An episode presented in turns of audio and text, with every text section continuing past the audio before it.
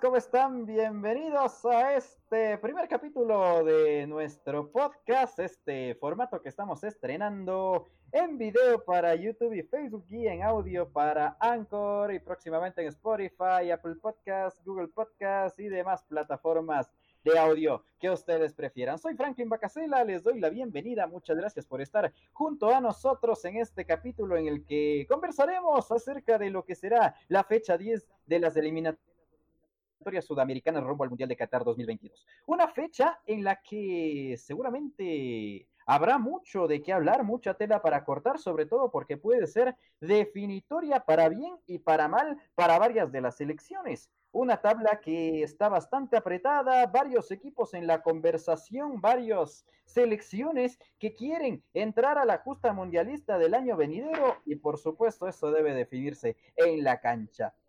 Le doy la bienvenida a un gran amigo de la casa, a un gran compañero, colega de las transmisiones y hoy invitado especial aquí a este capítulo. Bienvenido, Jimmy. Gracias, Franklin. Afición Deportiva Ecuatoriana del Mundial. Buenos días, buenas tardes, buenas noches, dependiendo en qué momento vean este video. Estamos con un programa más aquí en Harto Fútbol. Por supuesto, se viene la fecha número 10 de las eliminatorias y esta fecha va a ser muy importante.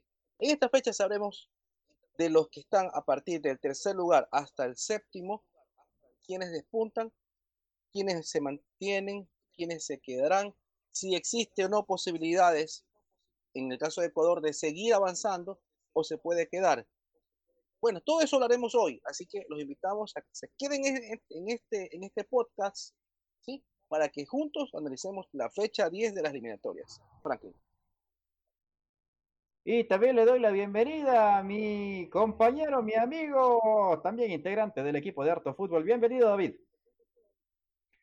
Franklin, Jimmy, amigos y amigas, muy pero muy buenas tardes, buenos días, buenas noches en cualquier lugar del mundo en el que ustedes se encuentren y nos pueden escuchar a través de todas las plataformas que eh, estaremos eh, saliendo una nueva noche, una nueva fecha de eliminatorias y veremos, ah, veremos, veremos qué es lo que presentan las diferentes eh, selecciones y sobre todo la selección ecuatoriana de fútbol, que por ahí vi comentarios y uno que me llamó la atención. Si te pones la camiseta de Independiente del Valle y te paras fuera de la casa de la selección, te convocan. Ahí nomás la dejo. Bueno, son estas teorías conspirativas que tienen, que tienen algunos aficionados. Amigos, no hay más tiempo que perder, metámonos en materia. La fecha 10 tendrá los siguientes partidos. Uruguay contra Ecuador, Paraguay contra Venezuela, Colombia contra Chile, Argentina contra Bolivia y Brasil contra Perú. Varios equipos son muy favoritos en algunos compromisos, otros que serán muy igualados, otros que por supuesto definirán algunas cosas, otros que permitirán quizá que algún equipo supere a otro, que algún equipo saque distancias respecto de sus competidores. Eso es lo que se dirimirá en la cancha. Bueno, Jimmy, Vamos directamente al partido que nos atañe, al partido de Uruguay contra Ecuador. Ecuador que viene de sacar cuatro puntos de seis en condición de local. Numéricamente no es una mala producción, pero bueno, son dos partidos en los que le ha costado mucho al equipo de Alfaro en su casa. Ahora tiene que ir de visitante a un campo en donde históricamente algún punto ha podido sacar, pero victorias no. Mira, justamente eso lo, analicé hoy en la mañana. Sé que perdió Ecuador cuatro puntos de local, y eso es importante. Pero el problema es que ha jugado cinco partidos de local, la selección ecuatoriana, y tiene cuatro, justamente por disputar. Ahora, ¿cuáles son esos cuatro partidos que tiene?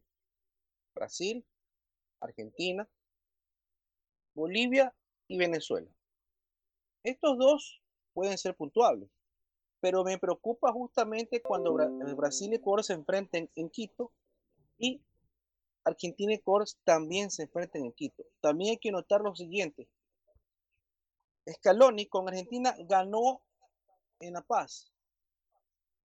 Puede ser que Tite gane en La Paz, porque a nosotros ya nos ganó en la eliminatoria pasada. Nos ganó 3 a 0 en Quito y corriendo.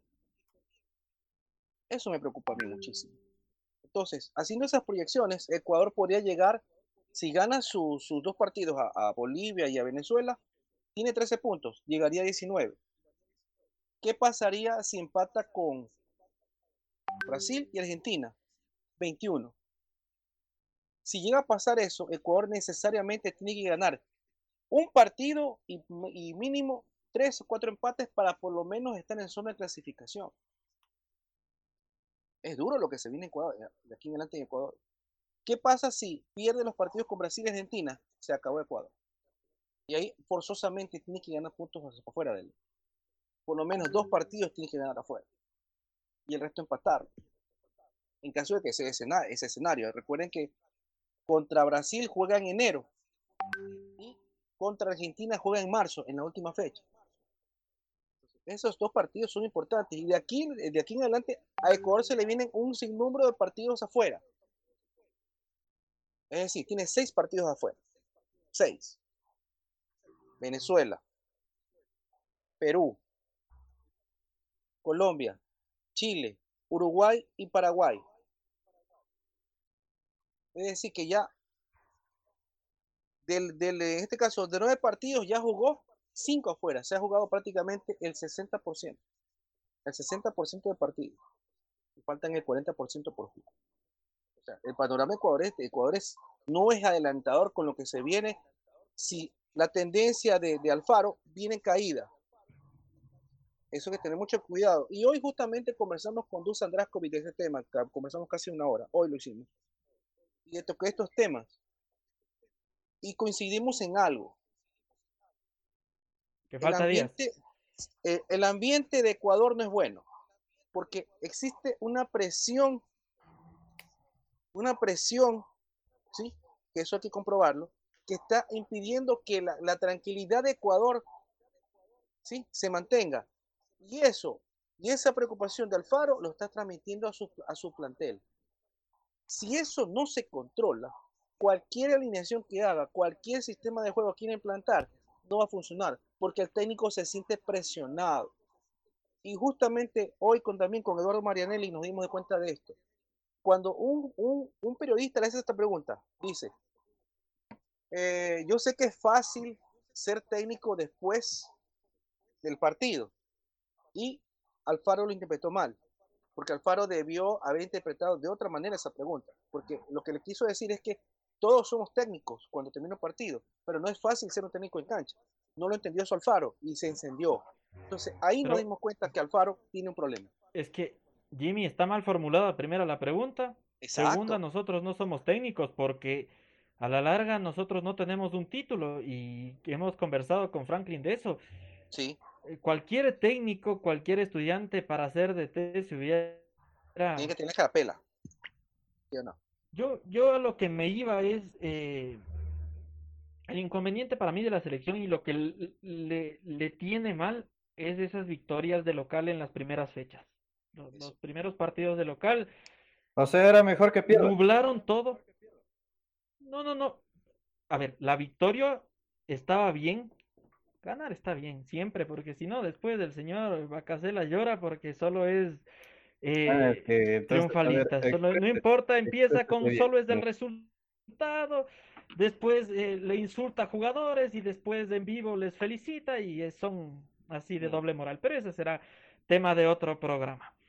A lo que iba es que la victoria abultada es lo que complicó.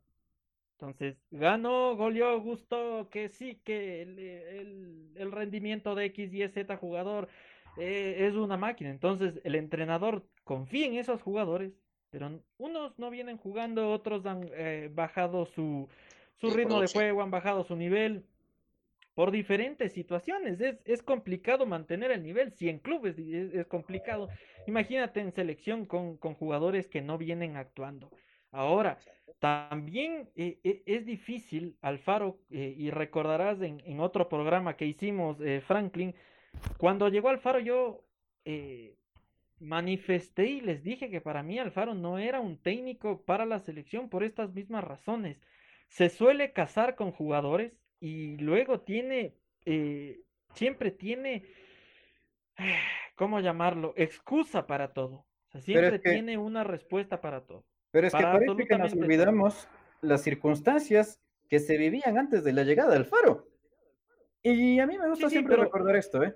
Porque, a ver, sí, podemos decir que Alfaro no es técnico y todo lo demás, pero en ese entonces no había presidente, no había dirigencia, no se sabía quién era quién en la Federación Ecuatoriana de Fútbol, no había director deportivo, por supuesto que no había técnico, hacía falta semanas para las eliminatorias y entonces no te va a venir bajo esa inestabilidad tremenda, no te va a venir ningún Guardiola, no te va a venir ningún Gallardo. Totalmente de acuerdo, totalmente de acuerdo. El inconveniente de esa situación es que si vas a ir a y yo, insisto, y en esto eh, hubiese sido mejor empezar con un técnico local y hacer un proyecto a futuro al siguiente mundial.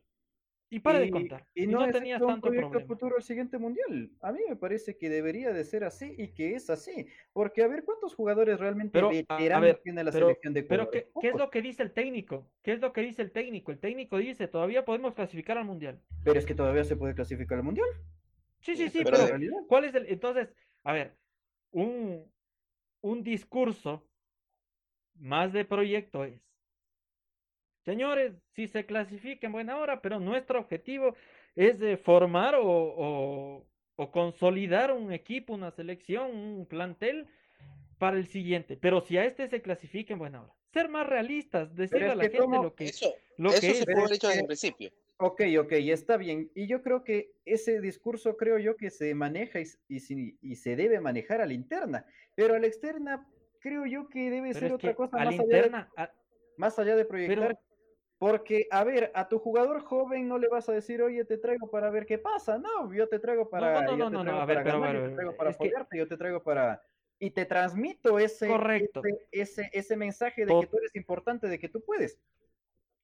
Totalmente de acuerdo. El problema es que no les estás dando la importancia que necesitan, porque si de un partido que ganaste, al otro empiezas a cambiar, a mover piezas y le das la oportunidad. Yo me quedo con las declaraciones de Novoa para lo de la Copa América. Vienes entrenando, vienes con el plantel y llega un jugador que si bien es importante, porque Grueso ha sido importante y nadie lo va a negar, aunque a muchos sigue sin gustarle, pero termina siendo muy importante, ¿no? Pero llega después de, de, haber tenido COVID, sin estar en linterna, sin estar en el día a día de lo que fue la Copa América, y lo prefieres antes que jugadores que han venido entonces sí te da a entender de que, ok, eh, cuál, es el, ¿cuál es el mensaje que les estás dando a, los jugadores? Caso en este momento de Johan Julio. Franklin no es un jugador que a mí me agrade, no es un jugador que yo llevaría a mi selección personalmente. Habrá personas que sí, yo personalmente no lo llevaría. Va a jugar de local. A ver. Porque Mira, yo el por estadio eso... es su cancha. Y hay que ser sinceros, de su cancha es donde posiblemente más cómodo se puede sentir. Es, es, su casa. Pero es que lo expulsaron a Sornosa. Y no lo pones. Y después, de claro, te lavas las manos diciendo, bueno, le expulsaron a Sornosa. Claro, es que viene la, lavada de manos facilita. De, Pero es que no es ninguna mentira. Es, es, lo más lógico, lavarte las manos. ¿Qué es lo que siempre ha hecho Alfaro? Alfaro, sí, es que te lavas las manos porque podías haber hecho el cambio antes, podías haber hecho otro tipo de cambios, podías haber hecho un sinnúmero de situaciones para meter. Que lo saque a, a Ortiz para que lo meta a Johan Julio. Es que ahí vienen los ejemplos absurdos que siempre metes y siempre quieres defender. Es que a eh, Franklin le gusta el entrenador defensivo, el entrenador que, que, no, que no juega nada, que solo intenta sacar un resultado y listo. No, no, no tiene coherencia en las cosas que dice. Entonces lo va a defender Alfaro porque algún, algún, alguna situación tenía. No, no recuerdo el entrenador del cual gustaba físicamente Franklin, al igual que Cristian Martínez Borja, confeso eh, gusto físico por parte del señor Bacasela, del jugador colombiano, y un técnico también tenía algún fetiche Bacasela, entonces me parece que con Alfaro puede ir también la situación por ese lado. Pero centrándonos en, lo que es del fútbol, ¿para qué? Eh, yo insisto, bacán, no le hiciste jugar, todo bien ¿Qué vas a hacer de visitante? ¿Otra vez vas a cambiar todo? ¿Otra vez vas a modificar todo? ¿Otra vez? Entonces, ¿qué pasa? ¿Tienes un delantero que no le hace gol a nadie? Sí. Ya no, no es un partido. No es un partido, no son dos. Dos años. pero claro, como Einer Valencia es de Mileca y si para, para Bacasel está bien. Pero él no le expulsaron. No, es que A ver, eh, Jimmy David, antes, de, antes de, seguir con el debate, yo siento que eh, hay una presión y hay una crítica hasta, hasta destructiva. Hasta destructiva, excesiva por parte de cierto sector del periodismo. Y no sé si es que esto se deba a la sed de resultados, a que, bueno, está bien, está bien que uno siempre quiere que su selección gane, pero bueno, a ver, se habla, por ejemplo, de cosas como que esta es la mejor generación del fútbol ecuatoriano. Yo no creo que, por ejemplo, se tenga una. Yo no creo que, por ejemplo, se tenga una mejor plantilla que en el, que en el año 2006. No, por ejemplo. No, está todavía. Yo no creo que se tenga una mejor plantilla, al menos mucho mejor que en el año 2014, por ejemplo. Pero igual, ¿no? Pero igual se dice que, que que Alfaro cambia mucho y todo lo demás. Pero también creo yo, Jimmy, nos olvidamos de que el rival también juega y de que hay que proponer algo, un partido en función de un rival. ¿Qué crees tú respecto de eso, Jimmy? ¿Y te sorprendería que Alfaro cambie demasiado para el partido con Uruguay respecto de lo que vimos el domingo pasado? ¿Y te gustaría que cambie? Mira, justamente por eso, por eso, por eso me, encanta hablar justamente con, muchos técnicos y hoy lo hice con Dusan. Y justamente yo le planteé eso, porque tenía esa inquietud, porque sé que se está rodando por las redes una alineación 3-4-3. Yo sé que Dusan, espero que le voy a compartir este post cuando, cuando yo lo tenga, se lo voy a compartir para que él lo vea, porque él quiere verme justamente porque tiene una buena proyección de mí como, como en este caso, como, como crítico de fútbol. Y eso saludos al, saludos al profe Draskovic, ¿eh? Sí. Revolucionario en el fútbol ecuatoriano. Un gran saludo. Mira, él, él me dijo esto. Cuando iniciamos la eliminatoria frente a Argentina, iniciamos bien. Porque el 4-5-1 que puso era el estilo que él le hubiese gustado que se mantenga hasta ahora. Pero por cierta presión mediática, ¿sí? no voy a decir los nombres, pero sí hay una presión, una presión, una presión mediática. Nombres están pidiendo que se cambien jugadores. Entonces, los que realmente necesitan ir en esa selección no están yendo. Porque hay que, eh, y él me, me dijo hasta lo último esto, a una selección no puedes tú trabajar, porque es una selección, como su nombre lo indica, selección de jugadores. Entonces, como técnico de seleccionador, yo tengo que elegir los mejores que estén en ritmo, en aspecto, en este caso, en velocidad, en todo, estén 10 sobre 10. Entonces él me dice, si yo hubiese sido en ese momento Alfaro, la alineación con, que la, con la que arranqué, Argentina-Ecuador, eso hubiese sido mi base. Lo hubiese mantenido hasta ahora y Ecuador estuviese tranquilamente mostrando un equipo con velocidad y ritmo que le podría inclusive pelear al propio Brasil por velocidad. ¿Por qué? Porque él siempre, como técnico, dice, yo no busco gente que toque, yo no busco eso porque el toque, toque, toque a la larga hace que el rival te estudie. Pero si tú usas jugadores valiosos en la velocidad para que te sorprenda al rival, es más fácil. Porque por el mismo ejemplo me dice, yo cuando hice la selección, Ecuador 93, que si por eh, cosas del fútbol no llegó a la final,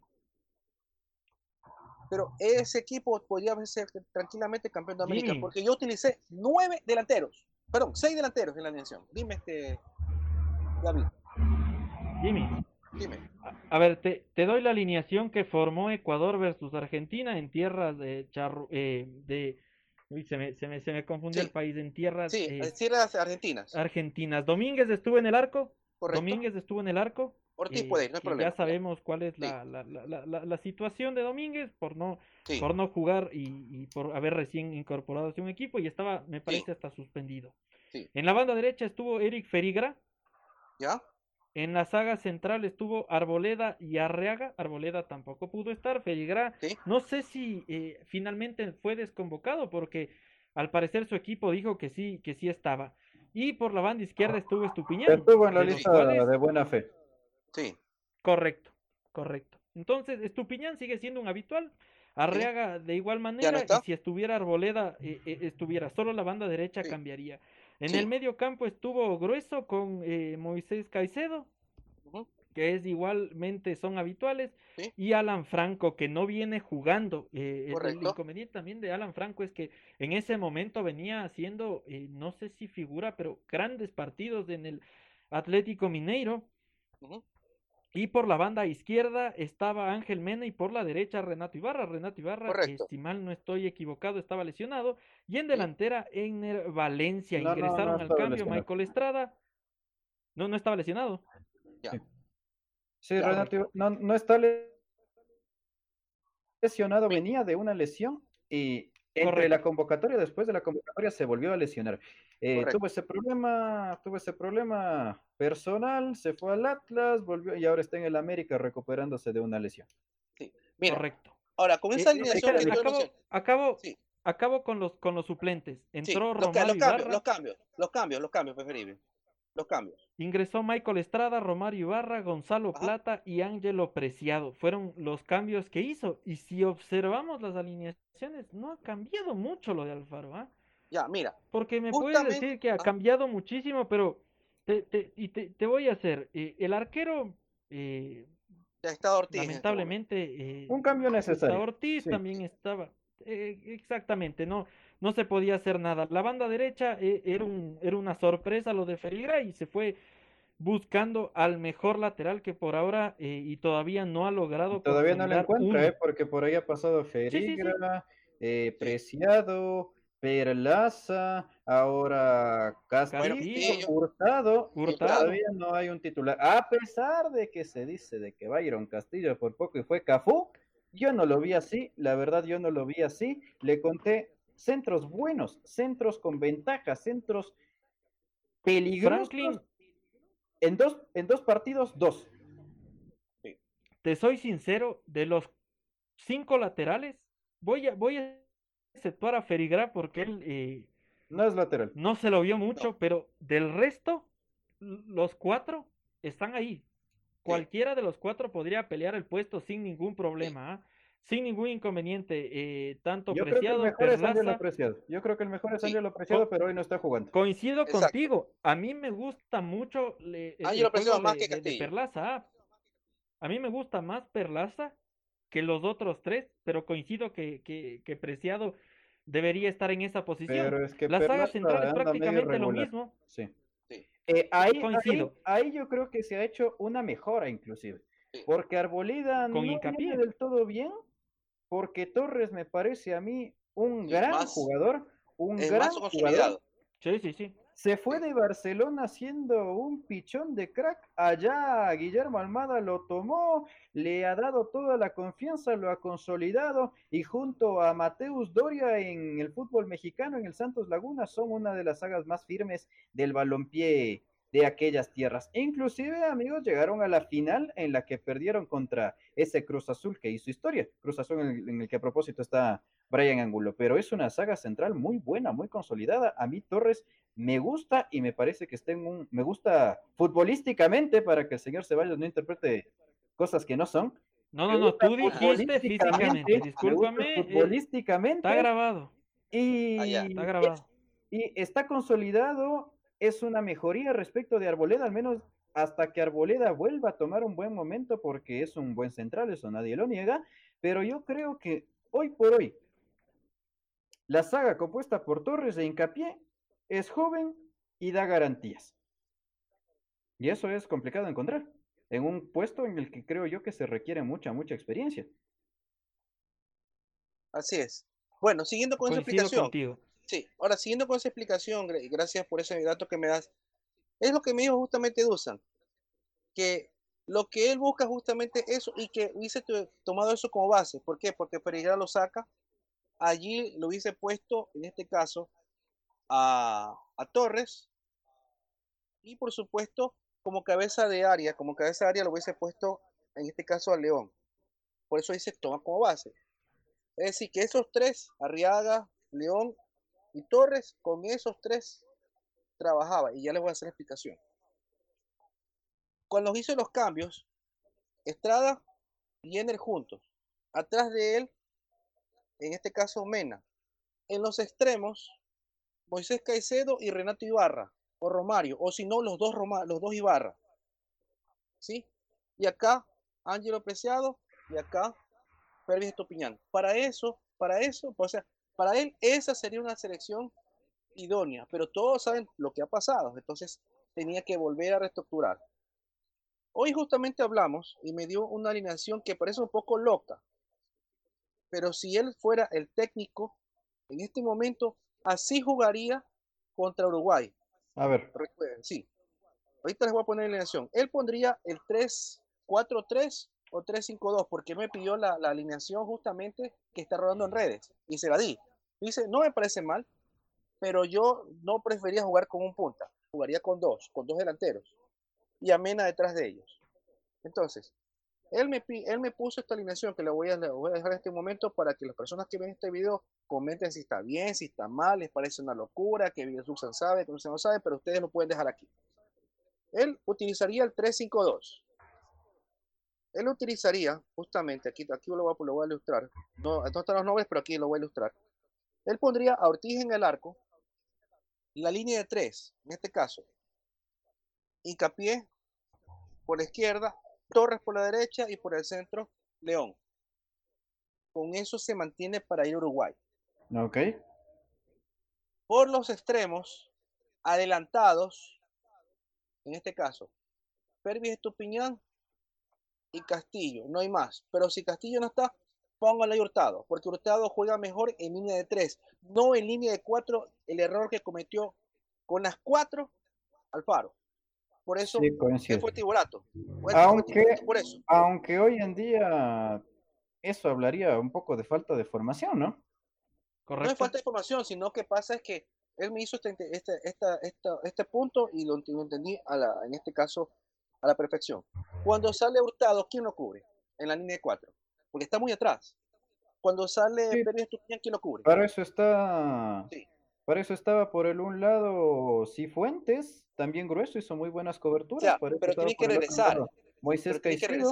Y también hasta Plata dio colaboraciones defensivas. Sí, pero tiene que regresar, ¿no? Y tiene que estar desde atrás. Pero a ver, sí, ok, yo, yo aceptaría que, yo acepto el hecho de decir que, que, Hurtado juega mejor en línea de tres que en línea de Sí, vamos, vamos Pero ahora decir que solo puede jugar en línea de tres porque en línea de cuatro no puede, sí, ese discurso yo no lo compro ya que estamos hablando de primero el, el mejor equipo formador del país y decir que eso sí. hablaría precisamente de defectos en la formación, vamos, ¿no? Aquí está el línea vamos, 3, aquí eh, está.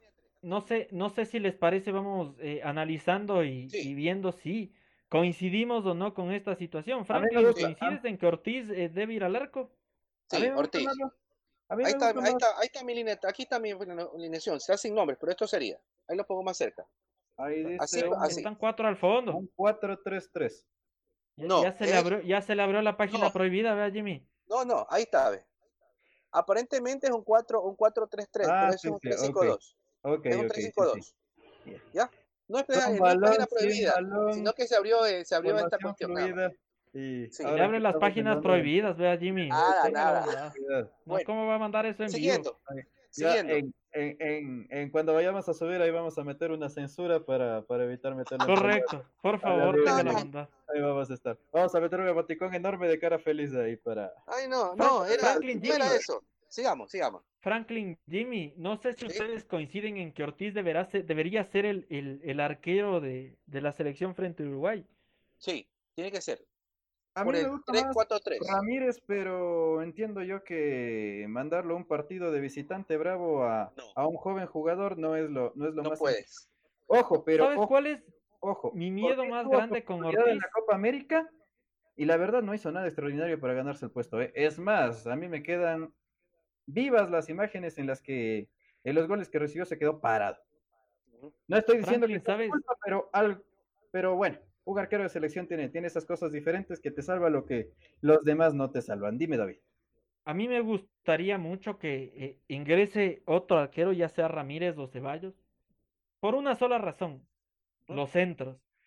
Mamita querida, es cuando sale el arquero, eh, Ortiz, no sé si, si, si serán los nervios, si será, ya, ya, ya no se sabe qué puede ser, pero sí complica bastante, sí deja esa, esa sensación de que, uff, cuidado con, le pasó lo con- mismo. con ¿eh? esos centros. Totalmente de acuerdo, pero como no está, no está Galíndez, te, te- te podría decir, Sí. por el Sí. resto coincido, por la experiencia, por la edad, por todo, eh, que, que Sí, Ortiz, pero Ortiz. en los centros es, eh, y, y Ramírez, de lo que, de lo que hemos podido cubrir, es un arquerazo, y, y bueno, lo de Ceballos para mí es eh, Es también digno. histórico poder estar ta- eh, atajando en un centro deportivo Es un buen que arquero, es un muy buen Sí. arquero y está en un equipo que, que al menos deportivamente le conviene.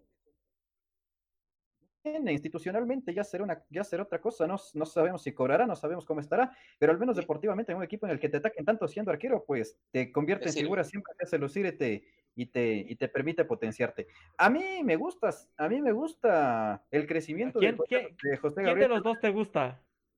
Me gusta el crecimiento de José Gabriel Ceballos No, y me dijiste parece, me gustas, por favor. me gusta Quiero Oye. saber si es para Jimmy o para mí. Ah, es que no aquí, sé. aquí, No, aquí es no. increíble, hay que, Yo me hay huele que, casa, hermano. hay que aclarar lo obvio, ¿no? Pero bueno, ¿qué, qué se le va a Pero, hacer? pero, pero, pero, Está ¿qué bien, dijiste? ¿Me bien. gustas? Me gusta el crecimiento, dije. No, no, no, no, no. No, noche. no. Es que me cortaste, iba a decir que me gusta Silva, el No, arquero no, de no, no, no. Lorense. Por eso dije, Cambiaste la palabra. En edición Silva, has de cambiar el esa arquero cosa. de Lorense, que me parece también un buen arquero, me parece buen, me parece un buen, un buen guardameta. No es, es cierto, no es un juvenil, pero yo creo que es, al menos en, en, en, en la cuota nacional que tienen, que tienen los arcos ecuatorianos, me parece que es también un, un nombre interesante. Veremos si es que se le da la oportunidad en un futuro, sobre todo porque se ha acostumbrado ya en los últimos años a traer arqueros extranjeros y a llenar la Liga Ecuatoriana de arqueros extranjeros. Es una buena noticia que,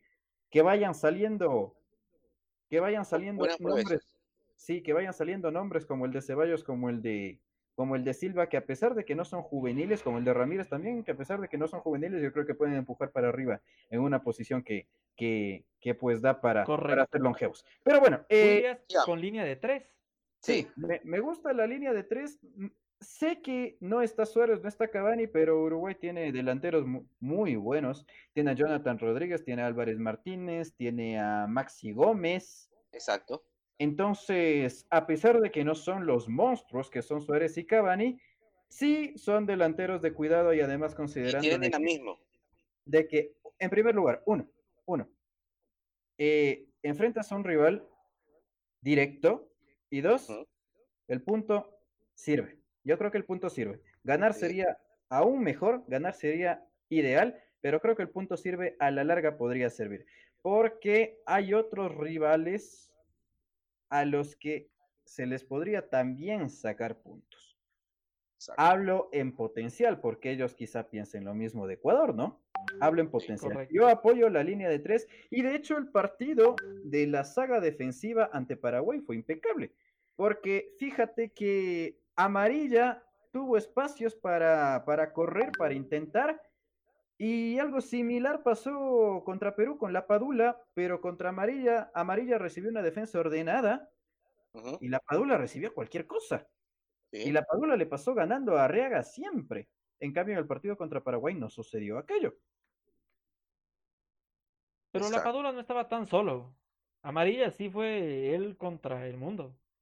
Sí, sí, sí, sí, sí, pero a partir de la, del- de la victoria en el duelo individual de la Padula era que se sumaba Cuevas, se sumaba Víncula, se sumaba, se Te- sumaba el mismo López. Te, te menciono, te menciono algo que se vio desde la cancha, eh, Franklin. A mí la línea de tres no me disgusta, pero siento que necesito un poco más de trabajo estos nombres. Eh, se veía un poco de desconcentración a ratos, eh, poca comunicación. Te digo porque Pero se gana con minutos. Eso se gana con, minutos. estaba ahí. Y, y digo, la línea de tres es, bueno, y a la final no es línea de tres porque será línea de cinco. Línea de Sí, 5 cuando defiende y línea de Depende 3 de las circunstancias del partido, Sí. claro.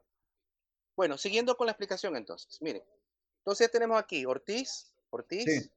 aquí este Castillo, acá en este caso Tu Pérez opinión. Tupiñán, aquí León adelante de, de Hincapié y de, y de Torres. Aquí Moisés Caicedo. Moisés Caicedo aquí.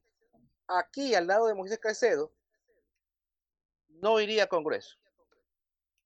Y tiene su explicación también lo de Grueso. Grueso es muy bueno para defender, pero es malo para atacar. Entonces, ese jugador es el punto flaco del medio campo de Ecuador y por eso Jimmy, te pregunto, te pregunto. En un medio campo que tiene a Vecino, Bentancur, Valverde, de Arrascaeta, jugadores de tamaños nombres, no ir Sí. con un volante de contención propiamente dicho. Pero Y está que tienen León. minutos. Me Es que está León ahí. parecería, León me está adelante parecería y él estaría rompiendo. Entonces, Más él me bien, dice, para contrarrestar eso, yo necesito un jugador rápido. Que puede ser Johan Julio, sí, porque en, en- en Liga de Quito cumple esa función. Pero a Julio yo no lo necesito ahí en este momento, lo necesito adelante. Entonces, él me dice, para poder contrarrestar a ese jugador, yo lo pondría ahí a Gonzalo Plata. no, Gonzalo Plata, Gonzalo lo- Plata, no. aparte de que me ayuda por velocidad y por juventud, va a oxigenarlo a, a en este caso, a Johan Julio y va a estar junto con Mena. Porque delante de estos dos estaría Mena. Entonces, Caicedo iría por el lado derecho. Plata iría por el lado izquierdo, en la, en la en la labor defensiva, pero también me ayudaría a atacar. Es lo que hacía en su momento. En este caso, Clever Chalá, ¿sí? Y lo que hacía en su momento también, ¿cómo te cuál fue este jugador? Eh, se me fue el nombre, pero también estaba por este lado, que era delantero, pero lo pusieron ahí. No me acuerdo ahorita el nombre. no el me acuerdo, se Cuchillo. Fernández. No, no, el cuchillo fue No. un extremo formidable. El tremendo. cuchillo fue extremo. Ah, no, sí, Fernández, sí, ahí iba Fernández, sí, gracias Ahí por está. Ah, Fernández. Ahí iba Fernández. Y cuando, y cuando, cuando este eh, ya te recupera el balón, ahí sí, diagonal y siga por esta situación. Pero la- el puesto original de, de Pero- Fernández era ahí. Adelante, adelante de Héctor Carabalí. Bueno, Y son- acá Chalá. La verdad yo no he visto demasiados casos como eso. No sé, actualmente, no sé, será un, un Dele Alli, quizá un Oxlade Sí. Chamberlain, tal vez, pero más allá de, de, de, de que, de que Pero esté ponerle ahí a Gonzalo Plata. extremo, Sí. rapidísimo, picantísimo, Sí. vaya al medio a, Para que me a- a recupere y seguir al aparte por velocidad, No sé. la explosividad que él quiere. Pero Sí. si lo, ahora, lo, lo mejor de Plata Si está en ofensiva hiciera más eso, que en si defensiva. Alfaro hiciera eso, te aseguro que le caerían todas las críticas del mundo. Va, ¿Cómo le va a poner a plata? Le está desperdiciando a plata. Y quizá yo también vería eco. Ahora, yo creo que un jugador con la técnica, con el manejo y con el gran momento que está pasando Georgia si a Carlos Muñoz le hicieron eso. A Carlos Sí, Muñoz le hicieron eso, ¿se acuerdan? Sí, sí, Carlos pero ahí lo Muñoz. pasaron de lateral, no de, Sí. no de medio. Ahí lo pasaron de Y lateral. de Capurro de lateral a zaguero central. Sí, sí, sí, pero eso Pero- fue ya sobre el final de su carrera. Sí, y no era- son eh, posiciones tan... ¿Cómo te En la explico? prehistoria. Es la prehistoria. Es la A mí me parece prehistoria. bueno. A mí me parece, a mí No. sí me parece bueno por lo que hace Pero- Argentina. Pero y hacerlo de un partido a otro no me parece que sea la mejor idea. Sí, sí, por No. ejemplo, no sé, alguna vez Di María jugaba por allí así colaborando en el campo y lo hacía bien. Pero por ahí. eso era, eso, eso hay que trabajarlo y me parece que de un partido a otro Paredes. sería, sería Pero complicado. donde Di María rinde es en su puesto, donde Eso, igual pero, debe estar eh, Gonzalo. Di María ganó la, Gana. Di María ganó la décima siendo el mejor jugador de la final jugando ahí como interior en el Real Madrid. Y la verdad, lo hizo muy, muy bien a mi criterio. Pero Exacto. volviendo a materia, volviendo a materia. Yo no sé si es que sea para hacerlo de un partido a otro, después lo discutiremos, pero yo creo que sí, un jugador como de Arrascaeta, David, en el momento que está, con la calidad que tiene, con la confianza que tiene, ne- sí necesita alguien que esté allí Sí. presto para, para hacerle para las cosas complicadas. Ok, sí, hay que cortar, hay que iniciar la jugada, pero yo al menos no entiendo el fútbol sin un volante de contención propiamente dicho. Un volante tapón, por así decirlo, a la viejo Es que-. No, no sé qué crees Es tú, que David. por eso, es que por eso dice que el cabeza de área es importantísimo, por eso, por eso va León adelante.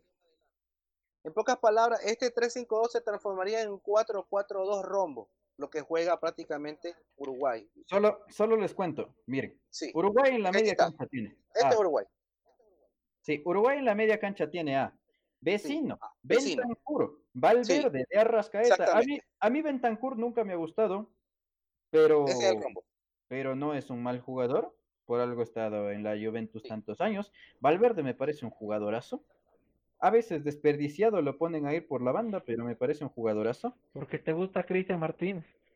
Eh, Matías Vecino es un volante cumplidor y como digo, Georgian de Arrascaeta es un crack. Pero si por si acaso no funcionara de Arrascaeta, está Pereiro, está Terán, está, está Arambarri o está el mismo Nández que ahora lo están poniendo de lateral. Entonces tiene una presencia muy importante Uruguay en el medio campo, David. Sí, Franklin, coincido contigo en que debería haber más eh, un, un, sobre todo un 5 de quite, un 5 de que te vaya a robar. No le veo al León delante de la defensa, sino más bien detrás de ellos para ir corrigiendo. es que eh, para, para usar esa línea. en el fútbol mexicano fue con volante de corte, que lo jugó en mucho tiempo, sino que ahora lo estamos usando a través de zaguero. Sí, pero a ver, hablamos, hablamos, insistiré en que para mí esto de cambiar a los jugadores de un partido a otro porque, porque sí. no, no, no me da la idea. A mí me da la idea de que si eso lo vamos a trabajar, trabajémoslo bien. Está bien el factor vamos sorpresa. Vamos a trabajarlo. Está bien el factor, sorpresa. Eso es factor sorpresa. Puede ser sorpresa para absolutamente todos, una goleada de, de, Uruguay por, por, hacer este tipo de sorpresas. El, último antecedente entre, entre Ecuador y Uruguay, en, al menos en terreno neutral, es horrible para la selección ecuatoriana. Eso es cierto. Bueno, eran, eran otras épocas, pero fue un 4 a 0 de, de Uruguay contra Ecuador. Ese día jugaron, en el medio campo al menos. Vecino Bentancur, Nández y Lodeiro. Hoy Nández está de lateral, hoy Vecino y Bentancur están, hoy Lodeiro no está, pero en lugar de Lodeiro puede estar de Arrascaeta y en lugar de Nández puede estar Valverde. Entonces creo yo que inclusive ha mejorado el mediocampo de Uruguay respecto de, de aquella presentación que le ganó a Ecuador por 4 a 0. Ese día jugó en defensa José Quintero, que fue de vida, Arturo Mina, que se mandó un autogol, Gabriela Chilier y Beder Caicedo en defensa. Y en la media cancha jugaron Intriago y Orejuela. Ahí estamos bien. Convengamos que son nombres que no han vuelto, a excepción de uno de ellos que me parecería que podría volver, pero el resto sí son jugadores que, o bueno, dos, pues, el resto sí es muchas gracias y que lo vean en casa. Sí, y para de contar, pero decayó totalmente, ¿eh? No, no, no. Hablaba de Intriago y de Beder Caicedo. No, me sí, sí, sí. Podría por ahí. Sí, sí, sí, Intriago, Intriago en algún momento Intriago ha venido hilvanando algunas campañas interesantes en México y me parece que para la próxima fecha debería de ser considerado. Exacto. Y adelante, cierto, para terminar esta delineación, Ender por la izquierda y ahí está. Estrada por la derecha. A ver, pero ¿Esa es su alineación o la del profe? A ver, pero eso, a ver, pero de Ender por la izquierda sí se lo ha visto. No es algo tan nuevo como decir que lo vamos a poner a, plata de volante. pero, pero Mena delante de, detrás de ellos, de los dos. Mena, ahí. No en, no en la punta, en el centro Mena. Pero se está refrendando la confianza a tipos que no han hecho demasiado, por no decir que no han hecho nada. Es que el problema es que Ecuador, necesita velocidad. Necesita velocidad. Pero a ver, a ver, el medio campo pierde. el medio campo pierde. Es de los equipos. Es de los equipos más rápidos que puede haber y con velocidad no haces nada. A ver, eh, yo, estoy, yo, estoy, totalmente de acuerdo en que Ecuador necesita velocidad y es más, me parece que los laterales de Uruguay son flojos. Sí. Eh, Viña no me gusta, me parece un jugador a quien el fútbol en serio le ha premiado demasiado. Eh, Píqueres es un jugador interesante, pero, pero veremos quién está. Y por la derecha está Nández, que a pesar de que lo puede hacer como lateral, no es lateral, ya que, ya que otras opciones, ya que otras opciones, pues no le han terminado de satisfacer al maestro Tavares. Y me, y me parece que por allí, por los extremos, puede estar la clave, ya que un mano a mano entre Viña, Nández o alguno de los jugadores ecuatorianos te lo puede ganar el ecuatoriano. Ahora el tema es el siguiente. Por los extremos, Ecuador, Ecuador no usó extremos el otro día con Chile. Y los que trajo no han convencido, o al menos a mí no me han convencido. Porque ¿quiénes son los extremos que ha traído el equipo ecuatoriano? Está, por ejemplo, Washington Corozo, que el otro día ni fu ni fa. Exacto. Está, por ejemplo, Joao Rojas, que no lo hizo mal, pero... No pasó nada con él. Pero la verdad, él va más para adentro. Sí. Él es más... Sí. Así es. Está Plata, que sí es extremo, que sí es un jugador desequilibrante que podría jugar. Y, y Mena, que no es tan extremo y que ya no está para meterte un pique endemoniado. No, ahí No está son para los extremos que acostumbraba Ecuador, que eran esos volantes El de por fuera que hacían toda la línea. Ecuador necesitaría un cuchillo Fernández.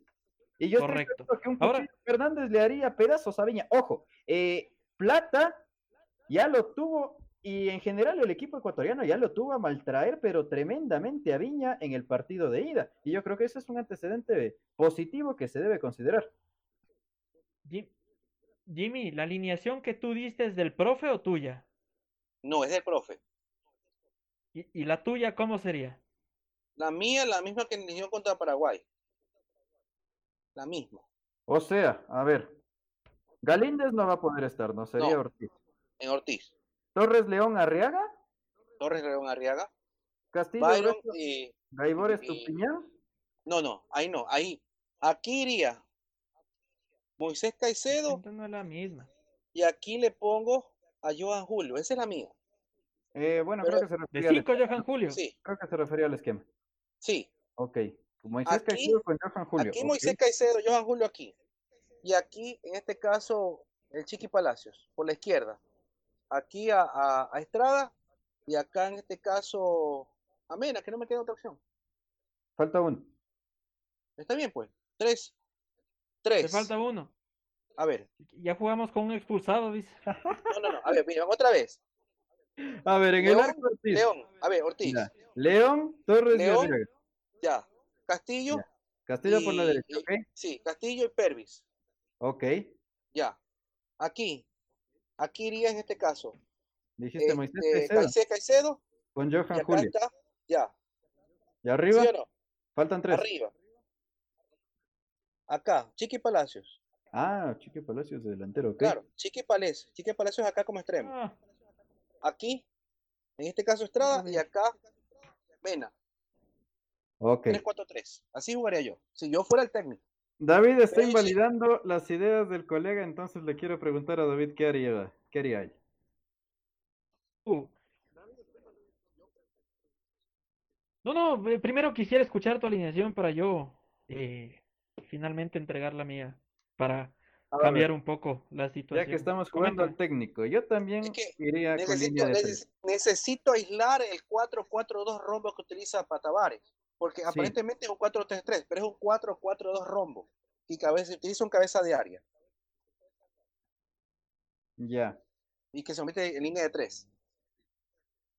ya, ok. Yo iría con la siguiente formación, que a mí me parece que podría hacerlo, hacerlo de buena manera. Yo iría con eh, Ramírez, Torres, León, Ajá. Hincapié. ¿Ya?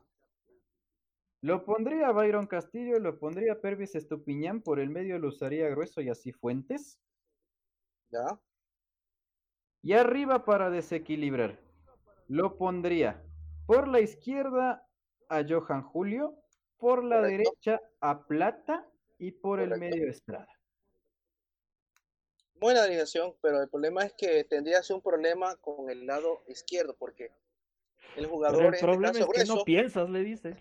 grueso, grueso no tiene para hacer, para hacer una oxigenación cuando quiere atacar. Él no, él no pone balones. Ese es el problema.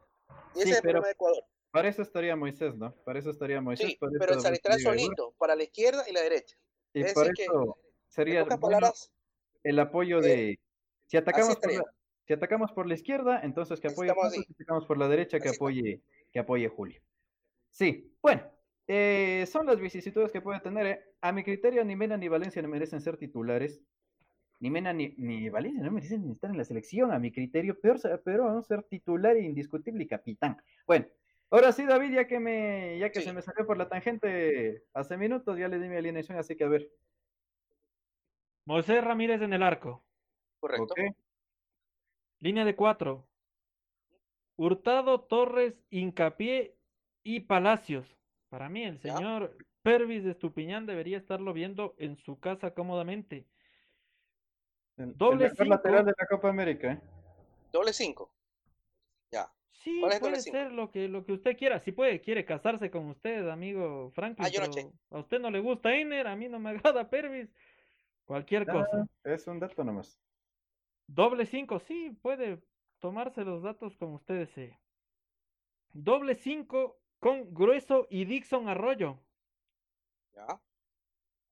Abierto por la derecha, por obvias eh, razones. eh, No, no, no, me, me retracto. Por la derecha, atrás está Hurtado, adelante Castillo. Por la banda izquierda, eh, Johan Julio. Porque es lo que hay. Y como media punta, ahí sí iré a Plata, suelto, que haga lo que quiera. Y en delantera me gustaría verlo a Angulo. Ese sería mi Un alineación. 4-2-3-1 prácticamente. Ese es un 4-2-3-1. Sí, eh, me parece una buena opción, ¿eh? Y me parece una buena opción, más allá de que yo sí creo que, que, se- que es un partido para jugar con tres y no con cuatro, la verdad es una buena opción. Ahora, ahora, más allá de- del esquema, más allá del número telefónico, ¿a qué creen ustedes, así. Tú, ¿A qué? tú, tú, tú. a qué creen ustedes que deba jugar el equipo ecuatoriano? ¿Cuál creen ustedes que deba ser la A estrategia contragolpe. que deba adoptar el equipo de Alfaro? No, contragolpe no. Yo haría, yo, por ejemplo, si yo fuera, si yo fuera el técnico, mandaría a mi equipo primero a presionar al rival para que pierda el balón. Los equipos están jugando así. Cuando tú presionas, le quitas el, el ritmo al, al rival y, ha- y haces de que Pero, cometa un pero. Jimmy, ¿crees que con, crees que con, crees que con los hombres que planteaste o con los hombres que tiene el equipo ecuatoriano le puede ganar el medio campo a Vecino, Bentancur y Valverde? Eh, No es que vamos a ganarle, como en este caso, tú lo presionas, él tiene que obligadamente dar pase a- al lado, al lado de acá, en diagonal. En el momento que pasa eso, el siguiente jugador que está atrás puede tú cortar la jugada. O sea, no es que voy a robar el balón, voy a, a- producir al rival de que cometa un error al momento de dar el pase y yo recupere el balón. Y ahí ¿y si proponer no comete? velocidad. Por lo menos lo mantengo ahí. Si no comete errores, lo mantengo ahí para que no me llegue a la zona, a, la- a mi zona 2 y a mi zona 1, porque los técnicos separan en tres zonas la cancha. Mi zona 1 que es la zona defensiva. Mi zona 2 que es entre, entre las circunferencias, entre la circunferencia, circunferencia central, 30 y 30 metros. Es decir, aquí, tú. Y la zona 3 es la parte donde está la defensa del rival. Entonces, ¿qué buscan los técnicos? Eso es lo que hace Marini. Que su equipo mantenga al rival en zona 2, zona 3, zona 1 del rival. Si tú provocas que el rival te esté en eso y no te llega a tu zona 1, el fútbol lo mantienes y llegará un momento de que este equipo de acá, por ritmo, se desgaste y ahí tú puedas atacar para hacer pedazos y ganarle. ¿Ya? Pero eso lo consigues con gente de velocidad. Eso es lo que hace Marín en Liga de Quito. Pero Marini hace eso. Con 9 de octubre. Pero, se, pero eh, está todavía en formación, ¿no? en este caso Liga de Quito. Está Pero- en formación. No, no, a lo que me refiero es, a- no, no, no, no, no por la formación ni nada, ni por el equipo, a lo que me refiero es por el estilo, que te puede salir muy bien presionar y todo, pero te puede salir muy mal eh, en condición de visitante. A, a mí Eso es lo que me preocupa de Ecuador, porque prácticamente lo que le falta, ¿cuál es a mí ritmo? me da la idea de que, y, y como lo dijo Franklin al inicio, de, de grandísimos delanteros, tiene un gran mediocampo. A mí me da la idea de que podemos estar subestimando al rival, se podría estar subestimando y, y podría costarle carísimo a Ecuador. Y en, en- en otra situación, yo, yo considero que Ecuador eh, podría tranquilamente eh, no salir tanto y esperarlo, esperar a, a ver qué Uruguay puede hacer y, y, si- y salir en velocidad sería Sí. mucho mejor. Sí, pero tú no puedes hacer que el rival te llegue a tu campo, porque tú tienes que correr. Por ejemplo, si llega hasta la zona 1 y llega prácticamente, te corre, eh, eh, mejor dicho, el rival te somete 70 metros, porque son 110, ¿no? 70 metros y tú estás en 40. Tu jugador tiene que correr 70, 70 metros hacia adelante para hacer daño. Tienes que gastar más energía. En cambio, si tú mantienes al rival en zona 2, por lo general, zona 2, tú no, tienes que correr 40, 70 metros, sino que tienes que correr o 40 o 50. Entonces ya no haces tanto desgaste y eso es lo que buscan sus técnicos, de que el jugador no se desgaste de atrás. ¿Qué hace Bustos? Hasta, la, hasta el 80 lo, tiene, lo mantiene a su, a su equipo cuando el rival te ataca. Pero cuando recupera el balón, su equipo tiene que correr 80 metros para llegar. Por eso es que no hace daño y a veces el rival lo controla. Pero, eh, pero Bustos es bicampeón, pues Jimmy. A, ver, amigos. Aunque, sea bicampeón, Es probable alineación de Uruguay. Sí. A ver, para el día de mañana. Musler en el arco, yo creo que indiscutible. En la defensa, Nández por la derecha, Jiménez y Godín en el medio. Probablemente Píqueres por la izquierda, ya que Viña salió golpeado contra Perú y entonces lo más probable es que no esté al 100% y por eso opte por Píqueres. A propósito, eh, Píqueres que llegó al Palmeiras a reemplazarlo a Viña que se fue a la Roma. Viña que salió campeón de América con el equipo con el equipo de Sao Paulo, de la ciudad de Sao Paulo. Bueno, en el medio campo, vecino Bentancur, Valverde, de Arrascaeta y arriba Brian Rodríguez con Agustín Álvarez. Bueno, Agustín Álvarez, un, un delantero sensación en el fútbol uruguayo que le ganó el puesto nada más y nada menos que un jugador a un jugador de gran nivel como Maxi Gómez. Agustín Álvarez Martínez viene, la verdad, empujando muy fuerte. Es un joven jugador, es el goleador de la Copa Sudamericana con el Peñarol, así que es un jugador de cuidado y es un jugador que contra Bolivia respondió, no así Maxi Gómez contra el equipo, el equipo de Perú. Esa es la probable alineación del equipo de Uruguay, es decir, prácticamente la misma que formó contra Bolivia. Con ese escenario conocido, con ese escenario conocido, se mantendrían en sus, en sus formas posibles cambiarían algo y lo más importante, insisto yo, ¿qué harían en los zapatos del Faro para tratar de vencer o al menos de traerse un punto de Uruguay? Primero, primero este, escuchemos a David, ya después voy. Vamos, David. Yo armaría una batalla campal, ya por último. bueno, es que contra. me mantengo, no, no.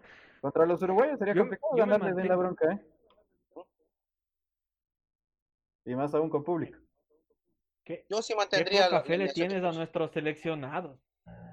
Bueno, yo sí mantendría esa, la, la, alineación, pero más, yo mantendría tal cual. Este año lo apreciaba para sacar el banderín del córner y usarlo como, como, como sable. no está, no está. Qué poca fe nos tienes. Pero yo, yo, no cambiaría mi alineación, para mí es, es no, no es la que debería ir, no es la que a mí me agradaría ver en cancha eh, por gustos o, disgustos de, en, alguna cuestión de jugadores. Eh, me agradan más otros y por rendimientos actuales y sobre todo trataría de, de modificar ya que es un partido de visitante y, y, veremos a la final qué es lo que pasa.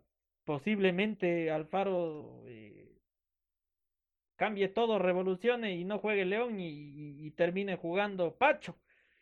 Y nos sorprendería a todos. Bien, puede ser. Es que no puede hacer eso porque ya prácticamente estaría estaría dando el gran mensaje de que él no tiene ninguna alineación prácticamente fija. Pero, pero, pero si usted, Jimmy, le quiere, pero si usted le quiere poner a plata de 5, ahí está, es lo mismo. Sí, pero estoy utilizando la misma estructura. mismo. Eh, no, no, no, estoy utilizando la misma estructura con la que se, en este caso se ganó a Paraguay solamente con dos cambios, nada más. Y ahí la misma estructura se usa. Plata de 5. ¿Sí? No, no, no, no. Sería, Sería algo, sería algo no, es coherente. Ahora si le mete a Pacho está mal, pero ahora, te digo, ahora te digo que si es que alguien le mete a Plata de 5 es, es que Pacho le puede pasar de hurtado. Jimmy puede inflar el pecho como una fragata y decir yo lo dije primero aquí, sacar esta grabación y decir yo lo descubrí. A mí me cuesta. Gaby, sí. A mí me cuesta creerlo. Todo puede pasar, pero. A mí me cuesta creerle eso. A mí me cuesta creerlo eso, pero. ¿Quién sabe? ¿Alguna vez hasta Rumi va a jugar de 5? No sé. Que tape, que tape Johan Julio de una vez. ¿Por qué no? Si tiene, si tiene recursos de arquero, ¿por qué no tapar pero, Johan Julio? Pero si dice, a- eh, en primera instancia, Hurtado juega mejor con línea de tres, no puede Pero, con cuatro. pero si yo y ahora sí que los jugadores son hiciera- polifuncionales. Si yo hiciera un Sí. comentario así, ya estaría Pero hay una cosa. diciendo que, que yo soy Solo si Pacho comparaciones disparatadas y todo Juega lo con línea de tres si Ese es funciona. el doble estandarte Pero- de- del señor Ceballos. ¿eh? Pero si ya le estoy diciendo, ya le estoy diciendo a Jimmy. Pero no puedes Primero cambiar. con la grosería. Ya. No, no, no, no, no. Vamos por a ver, partes. a ver. Ya, a ver. Hurtado, Hurtado no es bueno en línea de 4, es mejor en línea de No, 3. No es polifuncional. de Después. Plata sí es polifuncional. Y después de que Por velocidad. Y por gran manejo de balón puede usarme, puede, puede servirme No. conjuntamente como. no Sí. le meta Pacho porque es disparatado. Sí, meditemos, Sí. Jimmy, meditemos. O No, no, sea, no, no, no, no, no. Es que usted, usted, todavía- usted todavía está con la mentalidad. solo jugadores en, en, en las Usted pistas está de con la atletismo mentalidad que que como el jugador que está aquí funciona. Hay que ser honesto. Usted dice, el jugador que está aquí, ahí no me lo voy a. No, también tengo que hacer eso. Pero el problema es que si lo pongo a Pacho, no me lo saques a Torres y a, y a, y a León. Para que sea en este caso reemplazo de, de, hin- de hincapié. Yo no, Pero si yo yo pongo no- a yo no Pacho, quiero que juegue Pacho. Yo solo dije, Sí, Alfaro si puede, ya Pacho. por último, si quiere. lo pongo a, a, en este caso, Arboleda. ¿Cuándo han jugado Pacho y Arboleda juntos? Nunca. Van a ver esas, incohe- esas, esas imprecisiones. Pero si ya en este momento Pero Hurtado y, Torres tampoco jugaron nunca en su vida. Sí, Pero y con Arriaga tampoco y lo hicieron bien. Sí, yo creo que Torres es inamovible. Yo creo que Torres es inamovible. Sí, ya Torres se ganó ese puesto. Lo banqueó Arboleda. Ese es el puesto de Torres. Sí, y en la Y línea sí. de tres llegaría Arboleda para ser el líbero.